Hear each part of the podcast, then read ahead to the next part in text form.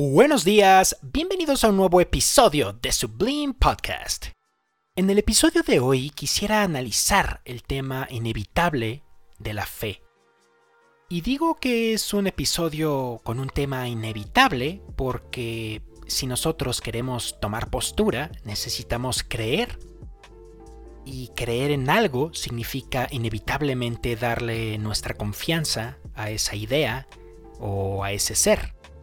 En episodios anteriores estuvimos charlando acerca de la posición filosófica sobre la existencia de la contingencia y la subsistencia.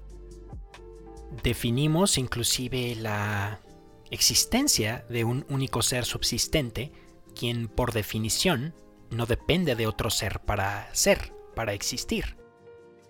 Incluso se dedicaron un par de episodios a las refutaciones o argumentos en contra más famosos de estos conceptos filosóficos. Sin embargo, la motivación de este episodio son precisamente aquellas personas que, por el hecho de aceptar este hecho sin cuestionamientos, el hecho de aceptar la existencia de un ser subsistente, creen por alguna razón que son más racionales que otras personas, y esto nuevamente se da en el contexto mayoritario de religiones fundamentalistas, de religiones muy cerradas en sus pensamientos, pero también cerradas en sus interpretaciones. No sé si ustedes en lo personal se han encontrado con este tipo de personas que creen que son más razonables o son más racionales que otras, usualmente caen en complejo narcisista, por ejemplo, en religiones tales como el Islam o el cristianismo, que predican una humildad hacia Dios, una comprensión, una empatía total a las personas, con sus actos o con sus dichos dicen exactamente lo contrario. Se creen superiores a los demás. Y esto es algo que es muy curioso porque he de admitir que, bueno, yo tengo experiencia en una de estas religiones que, bueno, propiamente sería hasta cierto punto una secta, pero aunque no seas con estas características, aunque no seas narcisista, prácticamente premian y educan para que tú te creas superiores a los demás. Esto obviamente sacando totalmente de contexto algunos, algunas citas específicas de la Biblia, por ejemplo. Precisamente así se van por la vida, se van tratando de compartir sus ideas y en el momento en el que no son aceptadas, bueno, adquieren el complejo de don racional, así yo los digo de manera educada. En los primeros episodios lo digo de otra manera mucho menos educada, pero y tal vez más exacta, pero bueno, realmente hablando filosóficamente, el motivo de este episodio es hablar sobre uno de los filósofos, uno de los pocos filósofos cristianos quien precisamente predicó lo contrario. Él dijo que la fe es en esencia irracional. Algo que sin duda sacaría de quicio a muchas religiones actuales. Así que en este episodio quisiera compartir con ustedes las ideas del famoso filósofo Soren Kierkegaard. Y en realidad es imposible hablar de este filósofo sin mencionar a Kant o sin mencionar a Hegel o incluso a Marx, ya que, bueno, en el caso particular de Soren Kierkegaard, se inspiró bastante en lo que decía Hegel. Realmente eso de analizar filósofos prácticamente sacados totalmente de contexto no es no me gusta mucho, por eso he recomendado al menos leer algunas antologías antes de adentrarse al 100 en algún filósofo. Yo recomiendo personalmente a Paul Stratton, quien tiene una serie magnífica de todos los filósofos. Y precisamente quiero compartir con ustedes en el libro de Kierkegaard de Paul Stratton lo que define como inspiración a Kierkegaard. Dice Paul Stratton, abrocite, en el sistema omnicomprensivo de Hegel, el mundo deviene de acuerdo con un proceso dialéctico triádico. Una tesis inicial genera su antítesis, y ambas son subsumidas y superadas en la síntesis, que a su vez es una tesis, y así sucesivamente. Un ejemplo clásico es tesis, el ser o la existencia, antítesis, la nada o la no existencia, la síntesis sería el devenir. todo se mueve hacia un nivel cada vez mayor de autoconciencia por medio de la dialéctica para llegar al final al espíritu absoluto, donde se encuentra todo subsimido y que se contempla a sí mismo.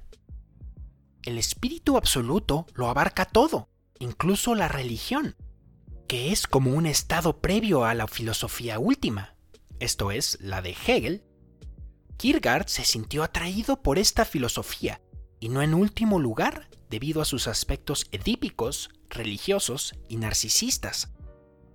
Cierro la cita de Paul Stratton, y es interesante porque, a pesar de que Kierkegaard se inspiró mucho en la filosofía de Hegel, realmente se puede clasificar como anti-hegeliana su desarrollo filosófico.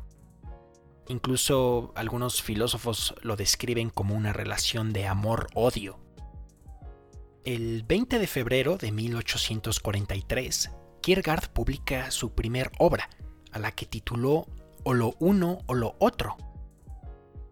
Básicamente, en esta obra, Kierkegaard sugiere que hay dos modos de vivir, el estético y el ético, que cada individuo tiene la oportunidad de elegir entre los dos. Al hacer su elección, el individuo debe aceptar toda la responsabilidad de su acción, que caracterizará su existencia de la manera más fundamental. Esto se conoció más tarde como existencialismo, así que se puede decir, e incluso muchos lo consideran a Soren Kierkegaard como el padre del existencialismo. Lo que significa exactamente elegir el camino estético se refiere a las personas que viven para sí mismas, a las personas que quieren tener placer. En la actualidad en realidad es difícil pensar en una vida que no sea estética después de los avances en psicología y la economía liberal. A fin de cuentas, hagamos lo que hagamos o nos dediquemos a lo que nos dediquemos, siempre buscamos tratar de hacerlo por placer o al menos que nos genere cierto placer. Según Kierkegaard, a un nivel básico, el individuo que vive la vida estética no tiene control de su existencia. Esto me recuerda a los primeros episodios en el que hablábamos sobre el concepto de Aristóteles de la mesura. Como desde ese entonces Aristóteles se había dado, dado cuenta, obviamente viendo en su propia sociedad algunas personas, gobernantes o ricos que dedicaban su vida a los placeres, como esto realmente no era suficiente, y no solo suficiente, sino contrario a la perfección. Describe un poco el parecido con el hombre magnánimo de Aristóteles. Bueno, al leer toda esta descripción que hace Kierkegaard de seguir la estética únicamente, me hace recordar a muchísimas personas en la actualidad que no, bueno, no se hacen preguntas en su vida, simplemente lo único que desean es comprar el nuevo iPhone o tienen en la cabeza constantemente cambiar de auto a pesar de que el que tienen les funciona perfectamente. Personas que han perdido totalmente el control de su existencia. Y según Kierkegaard, la insuficiencia desde el punto de vista estético es esencial por el hecho de que descansa en el mundo exterior. Y como lo espera todo desde fuera, es por lo tanto pasivo incoherente con la libertad. Se apoya en última instancia en cosas que están fuera de su control, fuera de su voluntad, como el poder o el poseer. Por eso, Kierkegaard decía que el individuo que vive la vida estética se percata al reflexionar sobre su existencia que carece de toda certeza o significado, y este descubrimiento conduce frecuentemente a la desesperación. Y a partir de esta desesperación pueden haber dos opciones. Una, aceptar esta desesperación, pensar que es el significado de su propia vida, o, en el mayor de los casos, reprimir o no hacer caso de esta desesperación, olvidarse de ella y llegar a vivir una respetable vida. Pero Kierkegaard encuentra enseguida el defecto de este fatalismo seductor y es que al aceptarlo, renunciamos a algo vital, algo central en la noción misma de nuestra existencia. Renunciamos hasta a la posibilidad de la libertad, como ya dije anteriormente. Al aceptar que estamos destinados renunciamos a la responsabilidad por nuestro destino individual.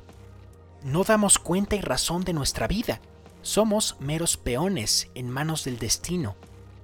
Obviamente, por este tipo de ideas, Kierkegaard nunca se llevó bien con la iglesia reformada de su época, del siglo XIX, ya que, bueno, como brevemente hemos comentado en algunos episodios, la esencia de la teología reformada es creer que nosotros ya tenemos un destino completamente trazado paso a paso a la vida, destinarnos a ir al cielo o destinarnos a ir al infierno. Cosa contraria, por ejemplo, a lo que cree el catolicismo romano, que le da más peso a la libertad individual, al hecho de que Dios desea que todas las personas se salven y nosotros podemos elegir no salvarnos. Ahora, en el libro o lo uno o lo otro, no solamente habla de la elección estética, sino también de la elección ética. Representa hasta cierto punto un grado opuesto a lo estético. En la elección de la vida ética, la subjetividad es el absoluto y la tarea primordial es elegirse a uno mismo. El individuo que vive la vida ética se crea a sí mismo por su elección, de modo que la autocreación es el objeto de la existencia, mientras que el individuo estético se acepta a sí mismo como es, el individuo ético trata de conocerse a sí mismo y modificarse por su propia elección. Le servirá de guía su autoconocimiento y su disposición a no aceptar simplemente lo que descubre, sino tratar de mejorarlo.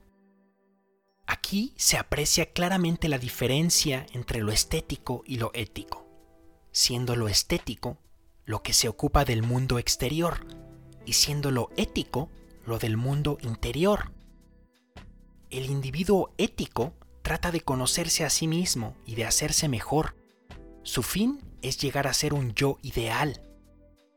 Esto también me recuerda mucho a la filosofía aristotélica que decía que en el momento en que conocemos el bien, sentimos que debemos hacerlo automáticamente porque nadie desearía no ser perfecto. Me río un poco porque en realidad esto es extremadamente inocente. En realidad esto no pasa, o por lo menos yo no conozco a ningún ser humano que por el simple hecho de conocer lo que es moralmente bueno, o por el simple hecho de estar seguros de que algo es bueno, automáticamente ya quieren hacerlo. De hecho, en realidad es exactamente lo contrario, en mi opinión, la naturaleza humana. Generalmente lo que está prohibido, lo que es malo, es lo que más llama la atención. Es imposible ser 100% éticos desde el punto de vista kierkegaardiano. Siempre en la realidad va a persistir una parte estética. Como mencioné al inicio, Kierkegaard estaba basado en la teoría de Hegel de los procesos dialécticos. Y la triada, según Kierkegaard, o más bien eh, la síntesis de estos dos opuestos, es lo religioso, nada más y nada menos. Y este tema en específico lo desarrolla en su obra del 16 de octubre de 1843, es decir, más o menos ocho meses después de su obra O lo uno o lo otro, publica Temor y Temblor. Y un dato curioso es que él usaba seudónimos. Al inicio él no, él no decía, o más bien nunca decía que era Kierkegaard. Por ejemplo, o lo uno o lo otro lo publicó como Víctor Eremita y en y Temor y Temblor lo publicó como Johannes de Silentio. Y en esta obra precisamente, en Temor y Temblor, es donde Kierkegaard examina la noción de la fe y la caracteriza como el acto subjetivo último. Nos dice que la fe es irracional, un salto como si saltáramos fuera de toda posible justificación. Y aquí viene la parte que se me hace interesantísima de la filosofía de Kierkegaard. Uno podría pensar que la fe y lo religioso tiene mucho que ver con el concepto ético, con el concepto de hacer el bien y conocerlo, tener una vida más introspectiva en vez de los placeres naturales, pero Kierkegaard precisamente dice que la vida ética, con sus ideas de autocreación y elección responsable, es incapaz de producir el salto de la fe. Dice que esta irracionalidad más elevada está más allá de lo ético, al requerir este una conducta racional. La fe relaciona al individuo con algo más alto, que es en sí mismo la esencia de todo lo ético. Nos dice Kierkegaard que la vida ética se ocupa de la religión solo en el sentido social, pero para acceder al estado religioso es preciso una suspensión teleológica de lo ético. Esto significa que es necesario poner en suspenso las normas éticas para poder trascenderlas y cumplir un propósito más profundo. Entonces, de acuerdo a lo basado en Hegel, Kierkegaard dice que se puede ver lo religioso como una síntesis dialéctica entre lo estético y lo ético. Se me hace interesantísimo que para ilustrar esto, Kierkegaard utiliza la historia bíblica de Abraham e Isaac, la cual, curiosamente, bueno, también en mi experiencia, es una de las historias más utilizadas por las personas ateas o las personas contrarias a la Biblia, al calificarlo de cruel e irracional con el concepto mismo de Dios. Para refrescar su memoria, en la historia bíblica de Abraham e Isaac, Dios ordena a Abraham a que sacrifique a su hijo Isaac con el fin de probar su fe. Un acto así solo puede ser visto como éticamente erróneo, pero la fe verdadera, es decir, la propia del Estado religioso, envuelve un propósito divino que reemplaza todo requisito meramente ético. Abraham se dispone a seguir el mandato de Dios dejando de lado todo escrúpulo y vive así en el nivel religioso, que es más elevado que el ético, porque deposita su fe en la divinidad de la que se origina lo ético. Esto, bueno, realmente, como mencioné, me lo han comentado muchísimas personas como incluso la historia definitiva de por qué no creen ni en Abraham, que es el padre de prácticamente las religiones monoteístas, el judaísmo, el cristianismo y el islam, y lo toman como un simple mito, una simple fábula. Y bueno, realmente yo no voy a negar que esta historia ha sido usada históricamente prácticamente por personas fanáticas y que la han interpretado de la manera más literal posible. Y bueno, Kierkegaard sigue viendo esto como una, un diálogo del alma en vez de un acto público.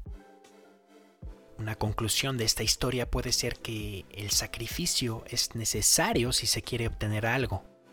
Este sacrificio suele ser irracional y puede entrar en conflicto con nuestras nociones previas de lo que es correcto y de lo que no lo es.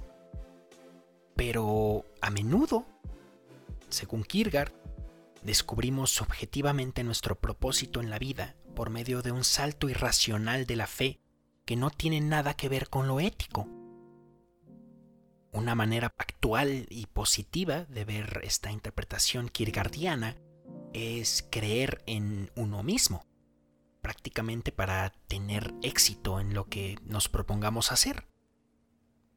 Dice Kierkegaard en Temor y Temblor, una vida de poeta comienza en conflicto con toda la existencia. Y bueno, como conclusión, realmente el comentario que quería hacer analizando la ideología o la filosofía de Kierkegaard con respecto a la fe y con respecto a los caminos que podemos elegir en la vida, pienso que si ustedes encuentran a una persona que tal vez quiere compartir su fe, muy probablemente cristianismo, en alguna de estas sectas que salen, generalmente les va a decir que la fe y que la creencia no solo es racional, sino es científica y un, montón de cosas que en realidad separan de la verdadera intención de la religión, que debería ser una introspección y una relación con Dios, no una serie de normas para sentirse superior o una serie de mentiras, como por ejemplo decir que la Biblia demuestra muchas cosas que la ciencia demostró después. De modo práctico, puedo decir que al aceptar el concepto de fe como irracional, que al debatir o rechazar directamente estas ideas de que la religión o el creer en Dios debería ser una persona 100% ética, una serie de reglas, que todo es racional, que todo está explicado. Bueno, realmente si llegamos a rechazar esto, podemos entender que más allá de una religión, existe una relación directa con un ser, con el ser subsistente o el espíritu absoluto que decía Hegel. Que la falacia de la religión o los actos de las personas religiosas no nos separen de la intimidad que nos espera con Dios. Que realmente un salto de fe es lo mejor que podríamos hacer en esta vida. Muchísimas gracias por haber llegado hasta este punto del episodio de hoy en Sublime Podcast.